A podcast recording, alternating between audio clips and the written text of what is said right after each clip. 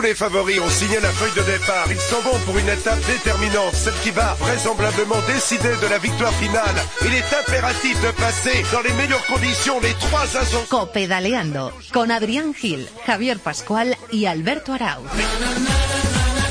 Hola, ¿qué tal? Bienvenidos a la séptima edición de Copedaleando, donde una semana más saludamos y damos las gracias a todos los amantes del maravilloso mundo del ciclismo. Con la Vuelta a España en su Ecuador, nos preparamos para analizar lo que ha sucedido y sobre todo lo muchísimo y muy bueno que queda por pasar en esta edición de la Vuelta. Y además tendremos con nosotros a todo un medallista de los Juegos Olímpicos de Río. Te habla Alberto Arauz y ya os presento sin perder ni un segundo al equipazo que hace posible Copedaleando con José Colchero a los mandos de la técnica. Ya tengo una semana más el placer y el gusto de presentaros a Javi Pascual. ¿Qué tal Javi? ¿Cómo estás? Hola Albert, muy buenas. Pues bien, aquí andamos hoy aprovechando el día de descanso de la Vuelta. Disfrutando de la Vuelta, está apasionante. Mm, ¿Cómo, ¿Qué sensaciones tienes? Bueno, por una parte estoy contento de que Nairo vaya un poco al ataque, que le vimos un poquito conservador, también un poquito ahí estaba algo malo durante el Tour, así que me alegra ver a Nairo así. Y otra semana más tengo a mi derecha, como no, al gran Adrián Gil. ¿Cómo estás, Adri? Pues muy bien, como siempre, a tu lado. Tú disfrutando de la Vuelta, mmm, disfrutando de ese duelo Froome-Nairo o con un poquito de pena de que Contador se cayera y quizá no esté tan tan arriba como podíamos esperar. Bueno, veremos, ¿eh? Todavía queda muchas semanas, quedan dos y yo creo que el Contador puede dar mucho que hablar y que puede estar ahí en la guerra, pero mm, muy contento, ¿eh? muy contento sobre todo por ese bronce, por De ese Carlitos Carlos Coloma. Coloma, que lo tuvimos y lo vamos a tener y que por fin, por fin esa mountain bike ha dado que hablar y se está escuchando en todos los lados. Y además siempre creíste en él, Adri, eso es verdad. Eso es verdad. Pues presentado el equipo y presentado el programa, arrancamos con los titulares. Repitan conmigo. Copedaleando, copedaleando. Las bicis en la cadena Cope. Contador, Valverde, Fron, Frun, como quieran. Purito. Las bicis en la cadena Cope. Copedaleando. Nairo Quintana despeja dudas tras un Tour de Francia un tanto decepcionante. Lidera la vuelta en el Ecuador de la carrera Pascu. El colombiano de Movistar aventaja en 57 segundos a Alejandro Valverde, en 58 a Chris Froome, mientras que Alberto Contador es quinto a 2 minutos y 54 segundos del mayor rojo. Quintana saca la calculadora de cara a la crono del antepenúltimo día de carrera, Adri. El actual líder de la vuelta hablaba ayer en la meta de los lagos sobre la diferencia respecto a Froome que le haría llegar tranquilo a la contrarreloj con final en Calpe. Sigue muy cerca en cara de lo que viene. Eh, tendremos que buscar poder alejarlo más, por lo menos con tres minutos, porque si lo dejamos llegar eh, con ese tiempo, eh, sigue siendo el gran favorito. Por su parte, Alberto Contador volvió a caerse en la etapa que finalizó en Puebla de Sanabria. El ciclista de Pinto se llevó un duro golpe en el costado izquierdo en los kilómetros finales de la séptima etapa y cargó duramente contra la UCI, pidiendo que en las etapas llanas los tiempos de la general se tomen a 3 kilómetros del final. Pese a estar a casi tres minutos en la general, el madrileño de Tinkoff no se rinde de manera definitiva. Así lo decía Contador ayer en Covadonga, consciente de la dificultad del reto que tiene por delante. Tenemos el, el miércoles, el miércoles de nuevo batalla. Vamos a ver si nos encontramos un poco mejor. La verdad es que las diferencias ahora son enormes. Unas otras las diferencias son enormes y nos pone bastante cuesta arriba la vuelta. Pero bueno, vamos a seguir, vamos a ir día a día y vemos qué podemos hacer.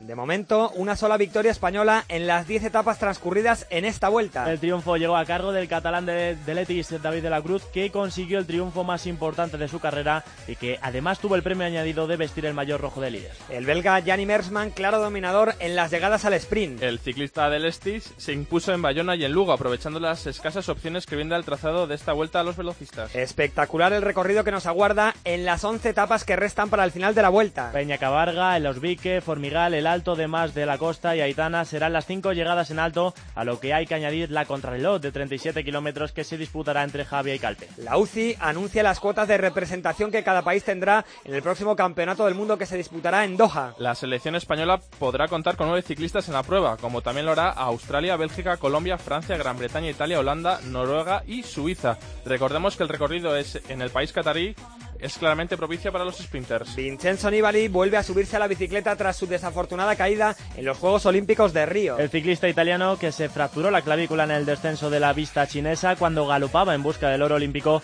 retomó sus entrenamientos apenas 20 días después de su incidente en Río de Janeiro. Y continúan produciéndose movimientos en el mercado de fichajes. Esta misma mañana hemos conocido que el polaco Rafa Majka correrá a partir de la próxima temporada en el equipo Bora, donde se volverá a encontrar con el eslovaco Peter Sagan. Y seguimos sumando Adri seguidores a la familia de Copedaleando. Ya somos más de 5.300 y como siempre os agradecemos de corazón este apoyo, agradecemos todos los comentarios, todas las eh, propuestas que nos hacéis a través de las diferentes redes sociales y cuéntanos, cuéntanos cómo pueden seguir mandándonos nuestros oyentes sus propuestas, sus mensajes y todos sus comentarios. Adri. Pues hay que recordarlo, ya sabéis que tenemos abiertos todos los canales de comunicación entre vosotros y esta redacción donde esperamos vuestros comentarios, propuestas, críticas, todo lo que queráis a través del mail, a través del correo electrónico copedaleando.cope.es, a través del Facebook, facebook.com barra copedaleando y también a través del Twitter, arroba copedaleando. Y supongo que debe haber muchísimos mensajes ya opinando sobre esta primera semana de la Vuelta a España, sobre quién la va a ganar y también sobre esa medalla de bronce que todavía tenemos en la retina conseguida por Carlos Coloma. Sí, así es. Agustín Navas dice que enhorabuena a Nairo, felicidades campeón, ayer fuiste el mejor de todos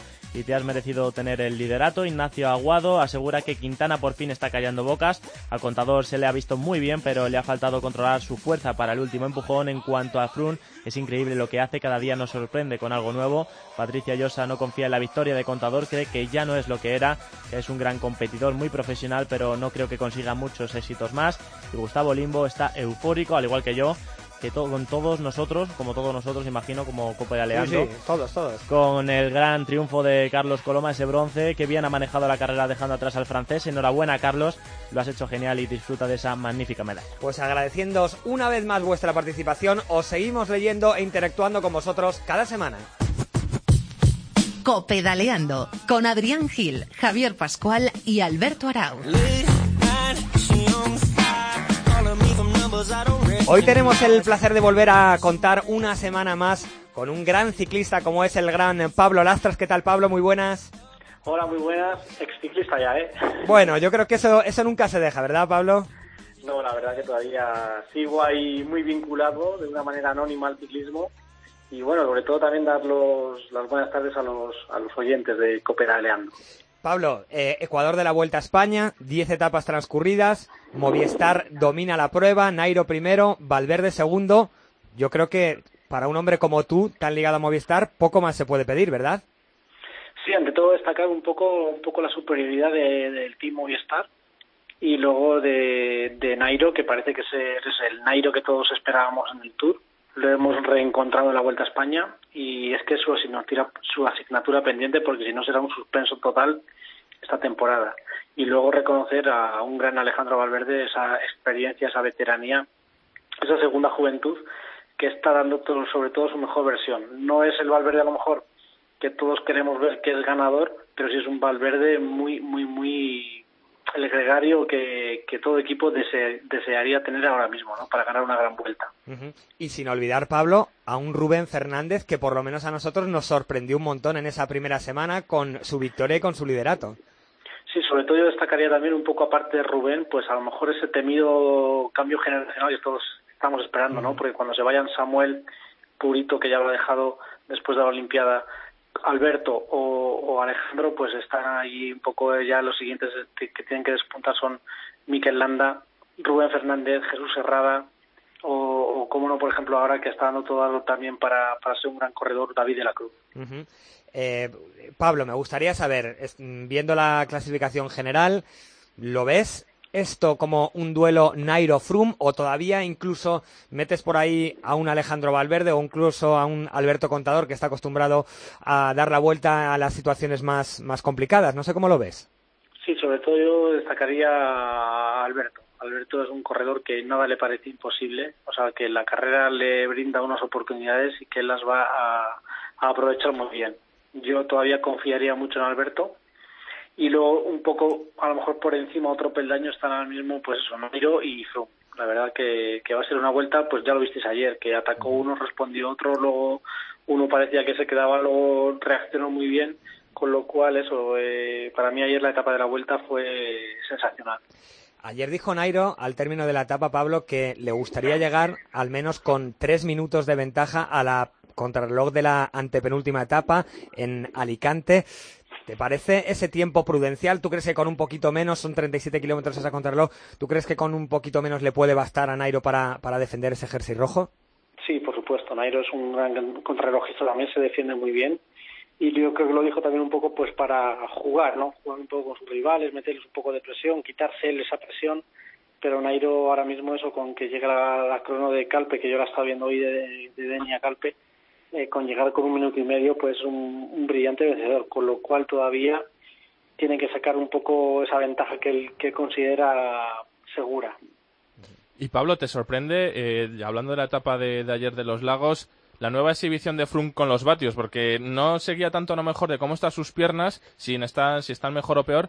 Él mira sus vatios y dice, ahora paro, ahora subo. ¿Te sorprende o te deja de sorprender ya estas actuaciones de Froome? No, sobre todo, por ejemplo, puede ser a lo mejor un ciclismo menos espectáculo, pero al final es un ciclismo que también está dando resultados. A él le vale él está siendo ahora mismo el más brillante en ese sentido de sacarle el rendimiento un poco al, ciclismo científico. Entonces hay que también confiar en este ciclismo moderno que cada vez es más igual y que las diferencias son menores. Entonces él sabe, sabe minimizar esos, esas pérdidas que puede tener para luego sacar ventaja en una crono, que él está esperando a eso sobre todo. Y Pablo, yo es que estoy enamorado de, uno de los ciclistas que están recorriendo esta Vuelta a España. Es Alejandro Valverde, eh, después de ese giro, eh, después del Tour, después de los Juegos Olímpicos, ahora la Vuelta a España. Eh, ¿Cómo es posible que pueda estar o que todavía esté luchando ahí entre, entre los grandes? Hombre, pues sobre todo eso yo es un llamamiento que hago para todos los, los periodistas como sois vosotros que se lo preguntéis a él, pero él siempre lo ha dicho, porque ahora está disfrutando de la bicicleta. Alejandro a día de hoy ya no corre por dinero, por demostrar que tiene que ganar esto, tiene que dejar de ganar esto otro. Alejandro corre porque disfruta, porque le gusta lo que hace, está sobre todo en su recta final de, de, su, de su vida deportiva, por así decirlo, y hace eso, disfrutar y dar espectáculo, con lo cual eso de la verdad que admiración a él, a Samuel que también tiene 38, Purito que tiene 37, eso, eh, con lo cual eso yo creo que el artiquismo es como de antaño, que la época eso de Perico, La Guía, Gorospe o Ángel Arroyo o Eduardo Chozas lo dejaban a lo mejor con 32, 33 y ahora por ejemplo eso, el ciclismo pues eso ha cambiado muchísimo y la vida deportiva puede alargar hasta los 38 años, a un nivel excelente. Y tú que lo conoces muy bien, Pablo, viendo lo que está disfrutando encima de la bicicleta y viendo el nivel que está al que está rayando, quizá el mejor de su carrera deportiva, si tuvieras que vaticinar, si tuvieras que decirme una cifra de años en las que puede seguir Valverde encima de la bicicleta a nivel profesional, ¿cuánto me dirías? Sí, sobre todo yo desde aquí eso eh, digo que eso que disfrutéis con él y que eso que, que yo le daría todavía dos más a ese máximo nivel. A lo mejor ya no gana en cantidad de carreras, pero sí en calidad entonces, dos más todavía quedan los 37 y los 38. Yo estoy convencido de, de esa, no sé, ese don que tiene Alejandro. Hay unos ciclistas que que nacen para, para esto y otros tienen esa estrellita y Alejandro es uno de ellos, ¿no?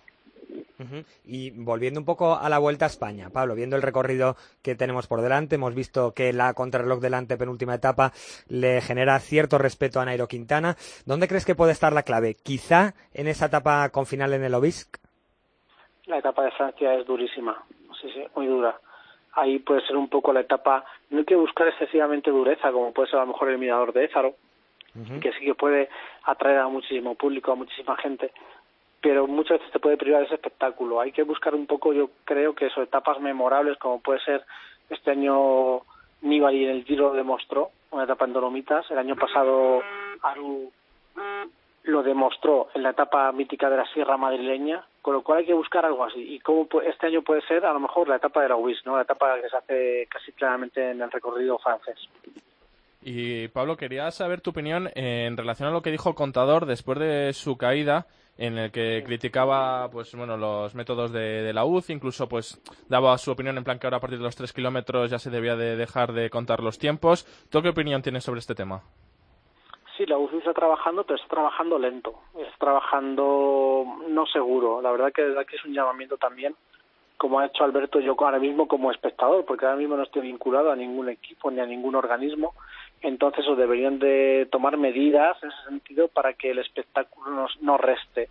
Y mira, muchas veces yo digo lo mismo, que hablando una vez con Miguel Indurain, me dijo eso, que sigue más o menos estando al mando de la UCI gente de cuando él corría. Y recordemos todos que Miguel su último año cuando corrió fue en el 96, o sea, hace 20 años, con lo cual el ciclismo ha evolucionado, ha cambiado priman otras cosas y la verdad que deberían de sentarse un día y yo siempre lo he dicho que como no por ejemplo pues eso hacer una mesa de trabajo donde haya un ciclista un exciclista un periodista un organizador de carreras un organismo un juez árbitro, de verdad, toda gente que pueda desde un poco desde fuera ver los errores que están cometiendo para realmente desde ahora hacer un ciclismo más seguro. Y la última, además está relacionada con esto último que nos has dicho, Pablo. El día que la vuelta llegó a Lugo, vimos como algunos corredores, como por ejemplo Kruisvik, tuvo que decir adiós a la carrera por culpa de un volardo que había situado en las calles de Lugo. No sé si te parece un error imperdonable de la organización o, te parecen cosas que, que pueden suceder en carrera. No, esas cosas, por ejemplo, en la Vuelta a España pueden suceder. Yo creo que habría que hacer un poco de, de recordatorio y, para mí lo más significante este año donde más errores se han cometido ha sido el Tour de Francia. La Vuelta a España ahora mismo va un poco por delante del Giro y del Tour. Entonces eso, a lo mejor deberíamos de tener un poco de memoria, recordar lo que pasó en el Tour de Francia y, para nada culpar a la Vuelta a España. Eh, son cosas a lo mejor que sí que se pueden evitar y que han pasado cosas más graves en otras carreras.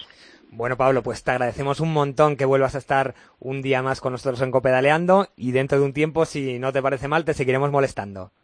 Pues ojalá, ojalá que me sigáis llamando eso el día de descanso, por ejemplo. Muy bien, muchas gracias. que viene. Gracias a vosotros. Un abrazo fuerte, Pablo. Un abrazo. Hasta luego.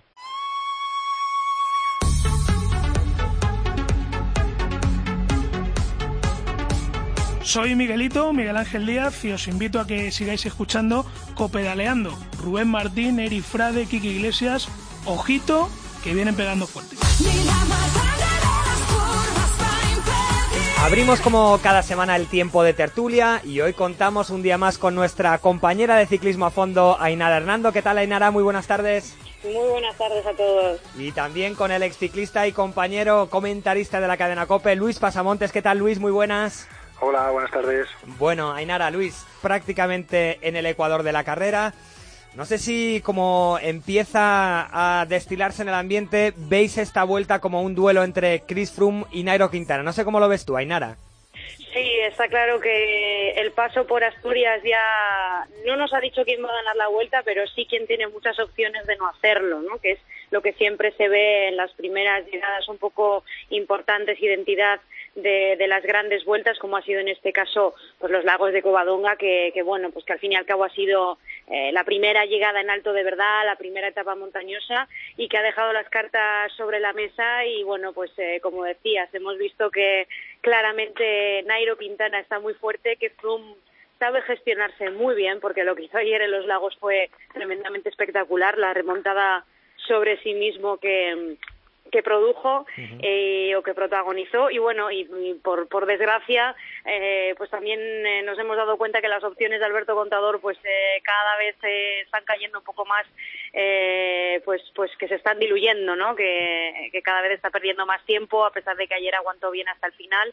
Y después pues bueno le vino una crisis que, que ha perdido ya con, con la que ya ha perdido demasiado tiempo ¿Cómo lo ves tú, Luis? ¿Ves el duelo claro entre Nairo y Froome o todavía le das una pequeña opción a Alberto Contador en un movimiento táctico del estilo que protagonizó allá en 2012 en Fuente D? ¿Le das todavía alguna opción a Alberto Contador y por qué no a Alejandro Valverde, que todavía es segundo en la general?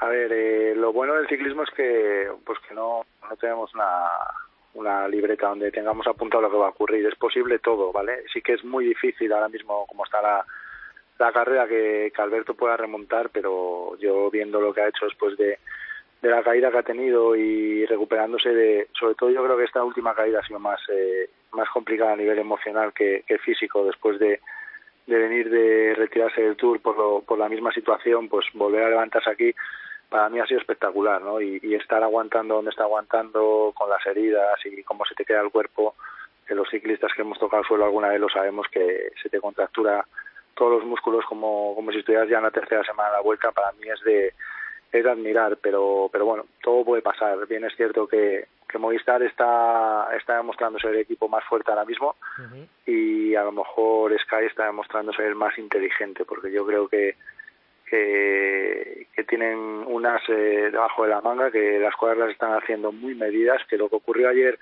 de alguna manera estaba yo creo que incluso programado eh, no, no gastar demasiado y, yo creo que, en esta primera semana el equipo Sky ha puesto muy poco el morro como se suele como se suele decir y ha dejado la tostada a los demás por tanto creo que que vamos a vivir dos semanas espectaculares. Ayer en línea de meta, Ainara decía Nairo Quintana que le gustaría llevar a la contrarreloj en la penúltima etapa en Alicante, en Calpe, le gustaría llegar con un colchón de más o menos tres minutos para estar un poco tranquilo. ¿Cuánta diferencia crees tú que tiene que tener Nairo sobre el ciclista británico para, para de verdad tener opciones reales de llevarse esta vuelta? ¿No te parecen demasiados esos tres minutos que dice Nairo, eh, teniendo en cuenta que son 37 kilómetros de contrarreloj? Sí, pero bueno, eh, Nairo, como todos los ciclistas, les gusta, les gustaría, ¿no? Que en las últimas etapas ya tener un poco más de tranquilidad de colchón para que, sabiendo que en una crono en teoría eh, sobre el papel se le da mejor a su rival, pues eh, tener más colchón le permite también estar más, más tranquilo. Está claro que tal y como parece que las cosas van a, van a ir de aquí hasta Calpe, pues va a ser complicado que, que, cuente con ese, con ese colchón y esa ventaja, ¿no? Y Nairo es el primero que sabe que Froome tiene todas las de ganar si, si de momento aguanta eh, detrás de él y le va picando un poquito de tiempo incluso, ¿no? Eh, quizá tres minutos es cierto que es demasiado, pero, pero claro, es que también hay muchos factores, ¿no? Un mal día, el saber que, que Froome es tremendamente superior en crono, no son muchos kilómetros, eh, pero bueno, eh, al final las aptitudes de Froome eh, están claras que, que son superiores a las de Quintana y yo sí que le daría también esos tres minutos o entre dos y tres, ¿no? para, para que pudiese mantener eh, el maillot rojo, pero, pero vete a saber cómo vamos a llegar a la crono todavía, ¿no? Falta todavía muchísimo por, por recorrer, queda el Obisc, queda la etapa de Urdax, la llegada a Bilbao que puede ser también un poquito peligrosa, después va a quedar Aitana donde todavía pues eh, ojalá que vivamos el desenlace el último día de carrera, así que todavía no está ni mucho menos el guion escrito de esta vuelta. Eh, Luis, lo ha comentado Ainara, quedan muchos finales y muy duros, cinco finales en alto al margen de la contrarreloj. ¿Qué etapa, ¿Qué etapa te gusta más a ti? ¿Dónde crees que puede estar la clave de la carrera? Porque se habla muchísimo de la etapa del Obisc. Sí, sin duda. Eh, va a ser una etapa, una etapa decisiva y, vamos a ver también cómo, cómo saben los, los ciclistas de esta primera semana, porque no hemos tenido hemos tenido finales en alto como tal, pero el terreno que han vivido en Galicia eh, te puedo asegurar que, va a pasar factura sin duda. Eh, mañana tenemos un final en alto, bien es cierto que hasta, que hasta Peñacabarga no hay ninguna dificultad montañosa, pero ya sabéis que, estos días de descanso a algunos corredores no les sientan de, del todo bien. Yo creo que la etapa de Obis va a ser eh, muy decisiva y bueno, Aitana ahí en, en, la última parte de la carrera, pues como bien dice Ainara, ¿no? Ojalá volvamos a vivir algo parecido a lo que vimos el año pasado en la Sierra de Madrid con, con Astana y con Dumolín, ¿no? que, se juegue la carrera en ese último día. Para nosotros es eh, maravilloso como espectadores, para los equipos a lo mejor no tanto, ya les gustaría llegar allí un poco más tranquilos, pero es lo bueno de, la Vuelta a España, ¿no? que tiene un recorrido que, hasta el último día seguro que vamos a, tener a muchos corredores ahí en, en, poco tiempo de cara a subirse al podio en Madrid. Luis, hablabas antes de la caída de Alberto Contador. Eh, luego él se manifestó duramente en contra de, la UCI a través del Twitter. ¿Tú como es ciclista estás a favor, en contra de lo que dijo él?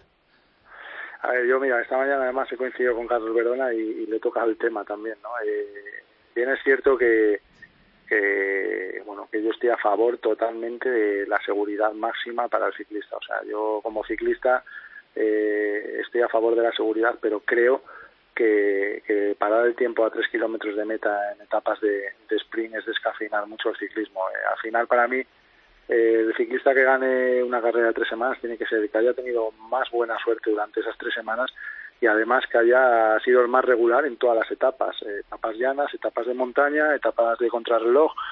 Por tanto, mm, no veo justo que, que se deje a los sprinters sprintar ahí tranquilamente, porque al final eh, yo cuando corría en muchas ocasiones, los ciclistas eh, también formamos parte de la estrategia, y, igual que digamos los gregarios o los hombres rápidos en etapas de montaña hacen esa aproximación a los, a los escaladores para que entren bien colocados y cuando nos quitamos hacemos casi de, de setos o de obstáculos, haciendo que otros ciclistas que no iban bien colocados tengan que remontarnos para volver al grupo de cabeza, eso forma parte del ciclismo, forma parte de la estrategia. Cada uno asume los riesgos que, quiere y para mí el, parar la carrera a tres kilómetros de meta para la gente de la general mm, no lo veo bien. Por otro lado, sí que veo totalmente bien que se aumenten todas las medidas de seguridad, que si hay posibilidades de entrar a las ciudades por, eh, por algunas carreteras eh, que tengan o que, o que supongan menos riesgo para los ciclistas, estoy a favor de ello, pero creo que, que no se debe de, de parar la carrera a tres kilómetros de meta.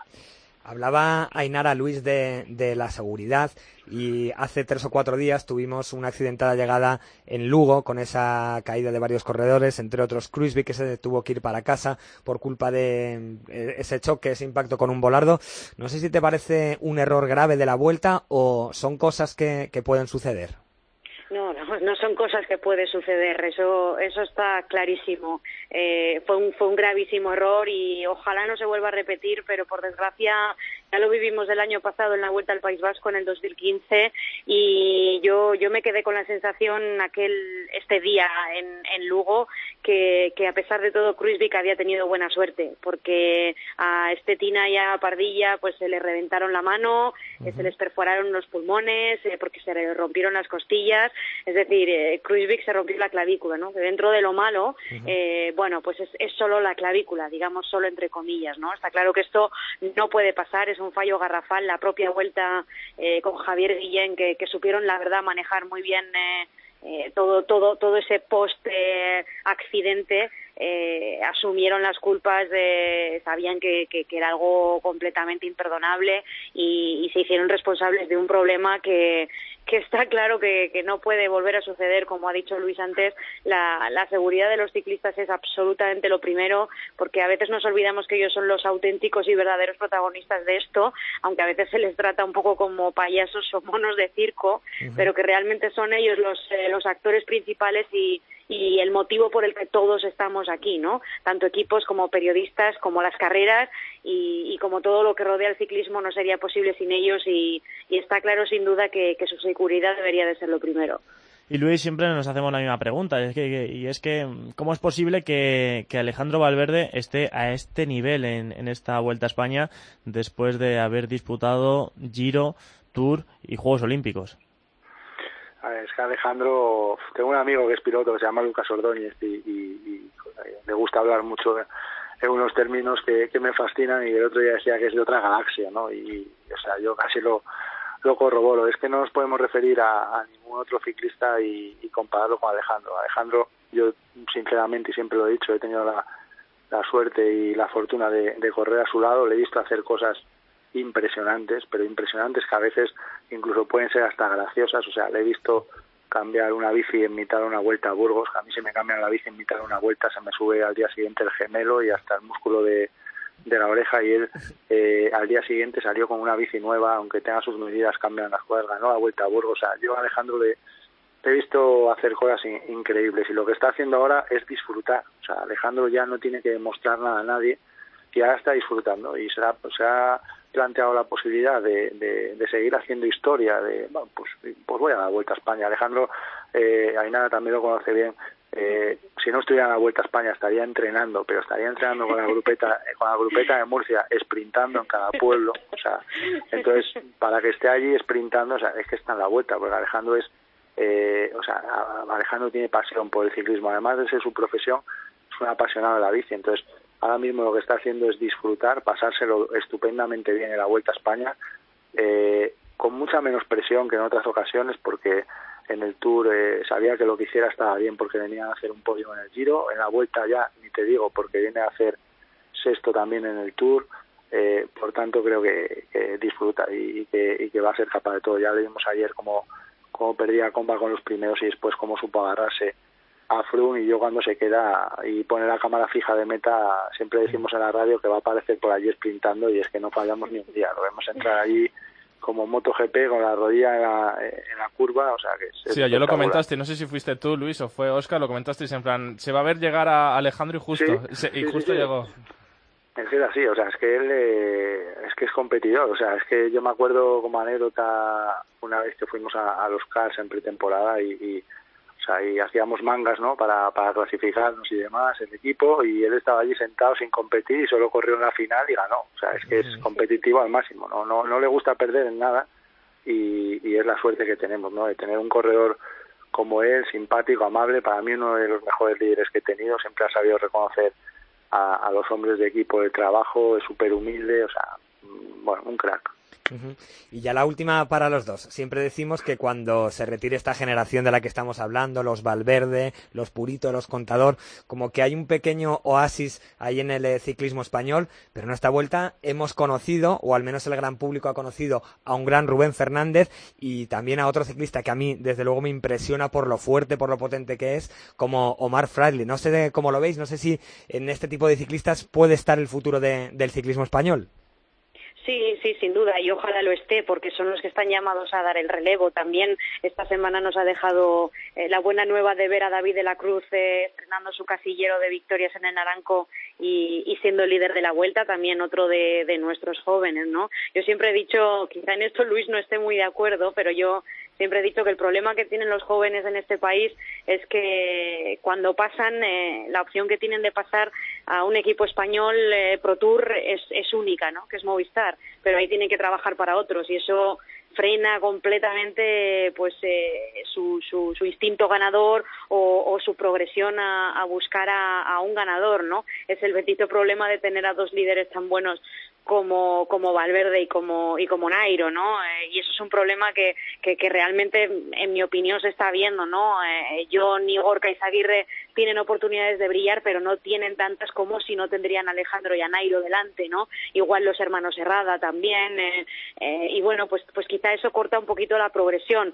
Eh, la suerte pues también eh, o el hecho de emigrar, ¿no? Como el caso de Omar o como el caso de, de David de la Cruz, pues bueno, tienen sus pequeñas oportunidades, pero de momento es verdad también que están lejos de, de ser estos contador o Valverde o Purito que tan mal acostumbrados estamos a, tener, ¿no? Porque ya con las edades que, ellos tenían eh, y estos tres ahora tienen, pues ellos ya estaban ganando, ¿no? Ahí, ahí sí que tenemos un gran problema, pero sobre todo porque estamos muy acostumbrados a venir de, de, de una época con muchos años sin, sin, sin parar de haber tenido mu muchas victorias y, y, de haber disfrutado de, de, grandes estrellas en nuestro ciclismo. ¿Compartes la reflexión de Ainara, Luis?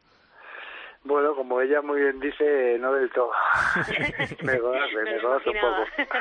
No, a ver, yo, yo pienso que, que algo súper importante, tanto en el deporte como en la vida, es saber dónde está tu sitio, ¿no? Y al final, eh, cuando llegas a un equipo, siempre, o sea, yo en todos los equipos que he estado he tenido la, la oportunidad, eh, sobre todo al principio cuando, cuando fui neo, cuando llegué, en algún momento de, de, tu carrera deportiva, sobre todo al principio, tienes la oportunidad de liderar, se te da la oportunidad de que, de que intentes eh, liderar el equipo en alguna vuelta, en alguna carrera, ¿no? Y, en esos en esos momentos y en esas oportunidades que te dan los, los directores del equipo, el manager, eh, bueno, pues tú te das cuenta realmente si ese es tu verdadero rol o no.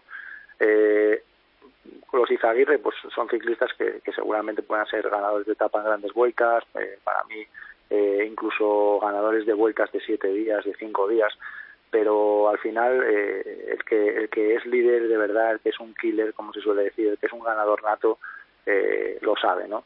Eh, otro de los errores mayores que podemos cometer es el de comparar. O sea, siempre que hablemos de futuro y de sabia nueva, tenemos que decir que por detrás viene gente buena, pero nunca podemos referirnos a Valverde, a Purito, a Contador, a Samuel, porque podemos caer en ese error, ¿no? Que, que yo creo que, en alguna de las generaciones del ciclismo español lo hemos tenido, ¿no? De, de comparar a, a, grandes corredores que hemos tenido con Indurain, ¿no? No podemos comparar, cada corredor es un mundo, tendremos ciclistas seguro y como estamos viendo y como dice Ainara, estamos viendo ciclistas jóvenes enfundarse eh, el mayor rojo en esta vuelta, seguro que serán grandes ciclistas, pero tenemos tenemos la oportunidad de que de que sean estrellas y que no y que nosotros mismos no les estrellemos por decirlo de alguna manera. Bueno pues Ainara Luis os agradecemos un montón que hayáis estado un día más en Copedaleando y que nos habráis que nos hagáis un huequecito también en vuestro día de descanso. Os mandamos un saludo muy fuerte y muchísimas gracias a los dos. Gracias, gracias a, vosotros. a vosotros. Hasta luego. Chao chao. A tu manera es complicado en una bici que te lleve a todos lados. Un vallenato desesperado. Y seguimos recogiendo todos vuestros comentarios, vuestras opiniones, Vuelta a España, Juegos Olímpicos. ¿Qué nos cuentan nuestros oyentes, Pascu? Lo primero, cómo me gusta esta canción, Alberto. Después, Mano Gutiérrez dice que Frun le ha dejado totalmente asombrado. Si el puerto dura 5 kilómetros más, gana la etapa, sin duda. Además, ha ayudado al verde a pillar el verde y le ha metido tiempo a Chávez y a Contador.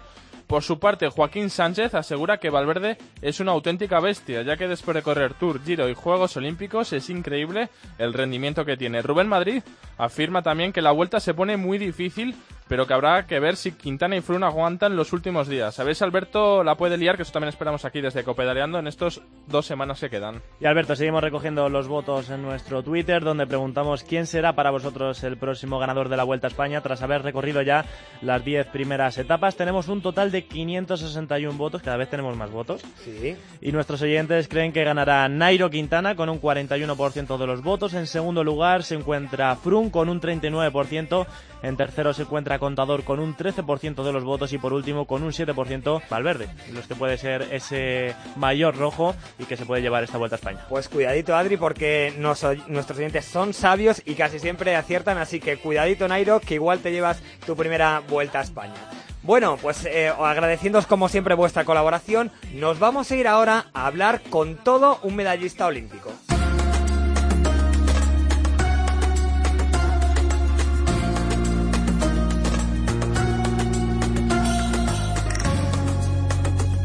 Hola a todos, soy Paco González, te invito a vivir el mejor ciclismo, no con Erifrade, que es muy malo, sino con los compañeros de Copedaleando.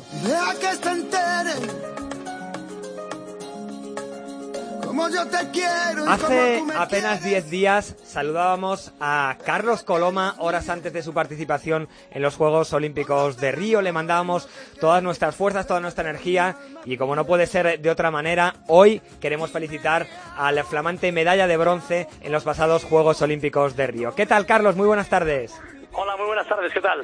Bueno, lo primero de todo, Carlos, antes de que empecemos a charlar, queremos que escuches esto. Va a ser Coloma, va a ser Coloma. Coloma en solitario. Coloma en solitario, últimos metros, asoma el francés, no va a ser suficiente, aprieta Coloma, venga Coloma, no te rindas, va a ser Coloma, no nos puede pillar el francés, va a ser Coloma, entra en la recta de meta, entra Coloma, Coloma, Coloma, Coloma, Coloma, para cerrar los juegos, bronce, bronce, bronce, bronce. Un fenómeno. Bronce para Carlos Coloma, en mountain bike, para España. ¿Qué se siente, Carlos, al escuchar esto? ¿Qué se siente 10 días después? Bueno, la verdad es que muchísima emoción. Ahora, por suerte, he podido ver la carrera repetida por tercera vez en Teledeporte, mientras comía. Y la verdad es que mucha, mucha ilusión, mucho, bueno, muchos recuerdos de tantos años atrás, tantos años trabajando, de tantos momentos complicados y, bueno, pues eh, la recompensa a todos estos años. ¿Qué sensaciones tuviste en carrera, Carlos? ¿Es la clásica mm, prueba que desde el principio dices, hoy tengo el día, hoy, hoy puedo rascar medalla? Bueno, la verdad es que la primera vuelta fue un poco el encontrar mi sitio, el ver cómo iba la gente. Cuando ya llegamos a la subida de la al final de la primera vuelta vi que empezaba a pasar a los rivales con, con entre comillas facilidad, por supuesto, facilidad me refiero al momento al momento que estábamos pasando, pues bueno, veo que tengo muy buenas piernas y sobre todo es en la segunda vuelta cuando empiezo a coger a Nina Surter y ya le doy caza cuando veo que es el día de mi vida, que que hay que apretar a tope, a tope, a tope y que días así no se tienen muchos y menos en los Juegos Olímpicos. Y el momento, no sé si a ti, supongo que tú en carrera no sientes lo mismo que nosotros los aficionados, pero el momento en el que se nos pone el corazón en un puño es cuando te alcanza el francés. ¿En ese momento llegaste a pensar que te quedabas sin medalla? No, en ese momento rápidamente cuando llega, según llega le digo que, que a tirar conmigo para cogerlos delante y me dice que no puede porque va a la línea roja y que no puede dar relevo. Entonces eh, automáticamente miro para adelante y cuando empezamos la primera subida la ataco y automáticamente se queda. Pero se queda pero me vuelve a coger y cuando Claro. me coge le digo otra vez lo mismo, que colabore o que se quede. ¿Te creíste Y me dice que Sí, perdona, me dice eso, que no, que no puede colaborar, pero bueno, tampoco se queda. Con Claro. lo cual, ahí vamos, van pasando las vueltas, yo voy haciendo todo el trabajo y, y bueno, pues él colabora, la verdad es que muy poco, muy poco, porque el hombre venía, como decía, venía muy justo. Oye, Carlos, ¿y, y qué pensaste cuando estabas liderando la prueba? Que esto iba ya muy bien y que, oye, a lo mejor podías conseguir eh, el oro o la plata, ¿no? Sí, desde luego, lo digo humildemente con los pies en el suelo, porque Nino Surter y Kulabi y Absalom son los mejores corredores de la historia y es muy difícil batirlos, pero es cierto que cuando cojo a Nino y veo cómo voy y bueno, cómo va un poco la carrera, hay momentos que realmente pienso que puedo ganar la carrera. Hay que decir, eh, Alberto, que en 2012 Carlos Coloma estuvo a punto de dejar el- la mountain bike porque, bueno, tuvo un grave accidente, ¿no es así, Carlos?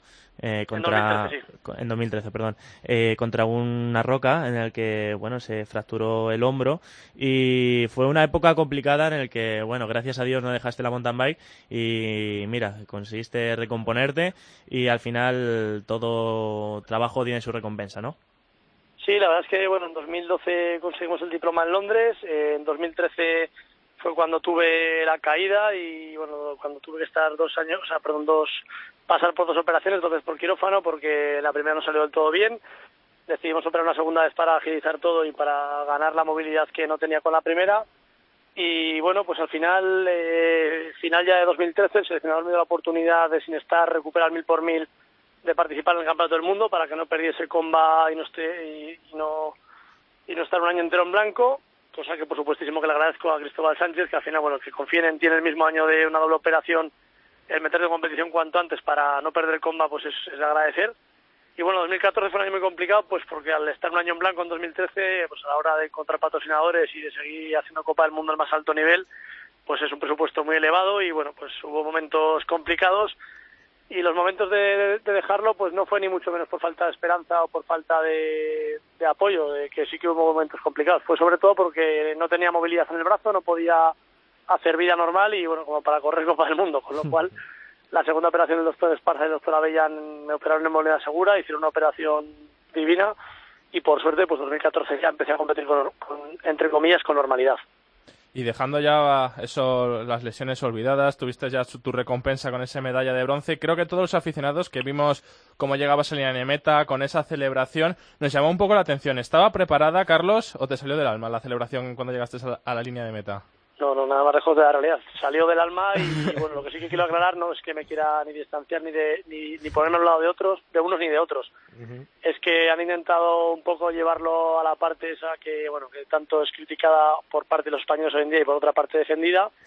Mi saludo fue al público sin más, o sea, fue un saludo de aquí estoy, gracias por lo que me habéis hecho disfrutar hoy porque la gente me apoyó a tope, a tope, a tope. El saludo fue dedicándoselo a ellos y el otro gesto que es el que más llama la atención y el que unos pocos quieren sacar de bueno no quieren sacar de contexto quiere decir lo que quiere decir que me ha costado mucho llegar ahí que en la carrera aunque he tenido un gran equipo apoyando detrás como ha sido el Comité Olímpico mi equipo MMR Factor Racing Team mecánicos fisios médicos en carrera estás completamente solo. Es una carrera de mountain bike que, que es bueno el dura hasta el extremo una hora y media como digo yo prácticamente en el infierno y cuando llegas a meta y más después de todo lo que he pasado yo de un año en blanco de problemas eh, varios derivados de la, de la lesión y ves que eres capaz de a los Juegos Olímpicos, de clavarla y de, y de sufrir hasta tal extremo, pues bueno, el gesto fue simplemente lo que, lo que quiere decir, que estaban mis huevos, que le había dado todo. La testiculina. Y bueno, y ya está. Y puedo decir que al que le haya ofendido, pues bueno, entre comillas lo siento, tampoco me arrepiento de ello. Claro al final es un gesto de rabia, de raza y bueno, yo creo que lo que hay que quedarse es con la hora 34 de antes y no con cinco segundos, cada uno lo celebra un poco con su carácter. Yo soy un tío con mucho carácter, con mucha rabia dentro, por eso conseguí lo que conseguí el otro día, sin ser favorito. Y bueno, como te digo, soy un tío humilde, trabajador y para mí sí que uno de los comentarios me, no es que me ofendió, pero me, me chocó un poquito que hablaba, mezclaban el, el, el, ser ejemplo olímpico con la llegada a meta y demás. Bueno, para mí ese ejemplo olímpico es el día a día con tus amigos, tu familia, con la gente que te apoye, luego ser un, ejemplo olímpico en hacer un deporte limpio, sin atajos, sin trampas y además poder sacar pecho de ello. Yo espero que, la mayoría de los deportes olímpicos lo puedan hacer, pero bueno, yo en mi caso hablo de mí mismo y creo que eso es ser un ejemplo olímpico y no que una llegada a meta en un momento dado pues puedes hacer una locura, porque además, pues como siempre he dicho, en carrera estoy un poco loco y por eso hay veces consigo cosas tan grandes. A nosotros nos ha encantado la celebración, ¿eh, Carlos? Y, a- y además, Sí, al- además, Carlos, Yo diría que al, que al 99% de la gente. y además, Carlos, que, que fue una carrera épica, porque entre que llovió el día anterior, que estaba la zona embarrada, había muchísimos ciclistas que estaban ahí pues con muchas averías, pues había que tirar de épica, había que tirar de raza, y, y por fin se consiguió esa medalla de, de bronce tan deseada para la mountain bike. Sí, yo creo que es así, que la llegada, como te digo, tampoco hay que darle más importancia y el que quiera ir un poquito más allá puede ver la carrera entera, eh, hacer sus propias conclusiones y un poco pues eh, indagar en mi carrera deportiva y en ver todo todo lo sucedido y cómo he llegado hasta aquí y al final, bueno, pues yo creo que es más que entendible y que yo por supuesto que no le voy a dar más importancia. ¿Y te esperabas, Carlos, el recibimiento que has tenido al llegar a España y todos los homenajes? Creo que ayer o antes de ayer estuviste haciendo el saque de honor en las gaunas. ¿Te lo esperabas o te ha, o te ha pillado de nuevas?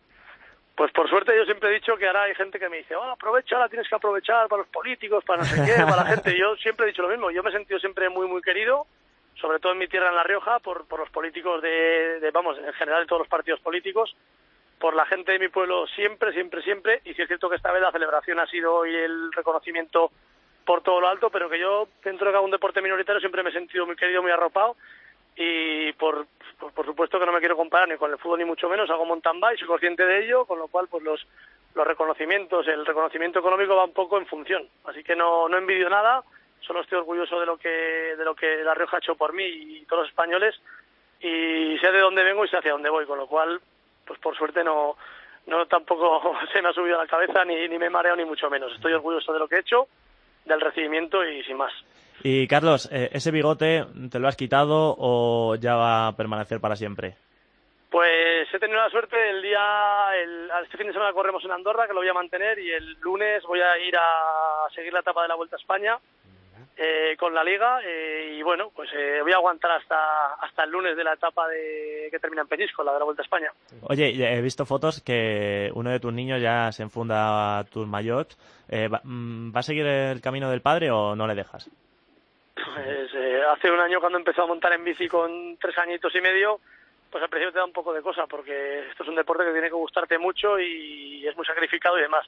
Ha fechado y es evidentemente es evidente que es un niño que tiene cinco años y medio, pero que tampoco le puedes pedir que monte en bici que tenga esa ilusión y más después de todo lo que está pasando, él lleva un año montando en bici con mucha ilusión, hace sus propias carreras, sus propios mundiales, sus propios Juegos Olímpicos y después de lo que está viviendo, pues con más ilusión que nunca. Mientras le guste, le apoyaremos en lo que, en lo que podamos y el día que le deje de gustar, si eso llega a suceder, pues bueno, pues veremos que, que, que en ese momento por qué lo deja o, o qué, qué nueva iniciativa re recoge.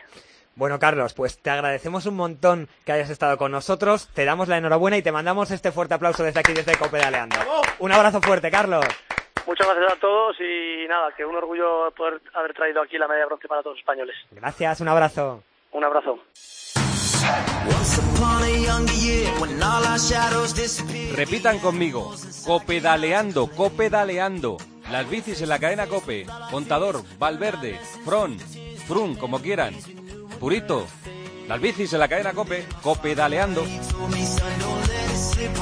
Y terminamos como siempre con todas las novedades del mundo del ciclismo en nuestro sprint final. Después de los Juegos Olímpicos ya llegan los Paralímpicos, Adri. Las pruebas de pista de los Juegos Paralímpicos de Río tendrán lugar el 8 al 11 de septiembre y las de carretera del 14 al 17. El seleccionador nacional Félix García Casas ha asegurado que el equipo está trabajando bien y que llegan en buen momento a la cita olímpica. Eugenia Bullac vence al sprint en Plouet. La corredora polaca ganó por delante de la campeona italiana Elena Cecchini y la canadiense Joelle Numaiville en la decimosexta prueba puntuable de la primera edición del UCI Pro Tour femenino. La ya campeona matemática Megan Weiner fue quinta. Anne Esteban fue la mejor española acabando la prueba en decimotercera posición. Inscripciones abiertas para el DH Varada de Ubrique. Ya están abiertas las inscripciones para la tercera y última prueba del Open de España de descenso que tendrá lugar en la localidad gaditana de Ubrique el 1 y el 2 de octubre. El próximo 25 de septiembre se celebrará la marcha a la Comunidad de Madrid. Concretamente serán 107,9 kilómetros los que tendrán que recorrer todos los participantes en la marcha en la Comunidad de Madrid con salida y llegada en IFEMA. El Campeonato de España de Pista se celebrará en el Palma Arena. El Campeonato de España de Ciclismo en Pista Élite y Sub-23 se disputará del 14 al 16 de octubre en el Velódromo Palma Arena de la ciudad de Palma de Mallorca. Comienza en Valdisole el Mundial de Trial. Las competiciones comienzan este martes con la competición por equipos, un corredor por categoría de cada país. Mustieles, Tibau, Arraque, Palau y Caminos formarán el quinteto español. Las pruebas acabarán el próximo sábado 3 de septiembre. Anne Esteban al frente de la selección española en un durísimo Tour de Ardèche. La corredora vasca estará al frente de la selección española que competirá del 1 al 6 de septiembre en el Tour de Ardèche, acompañada de Mavi García, Lierni Leucuona, Cristina Martínez y Lorena Llamas bajo las órdenes de Ramón González Arrieta. Y hasta aquí llega esta séptima entrega de Copedaleando. Recuerden que como siempre volvemos la semana que viene cuando la Vuelta a España esté en su recta final cuando esté al rojo vivo. Y les agradecemos como siempre un montón que estén al otro lado. Un saludo y hasta la semana que viene.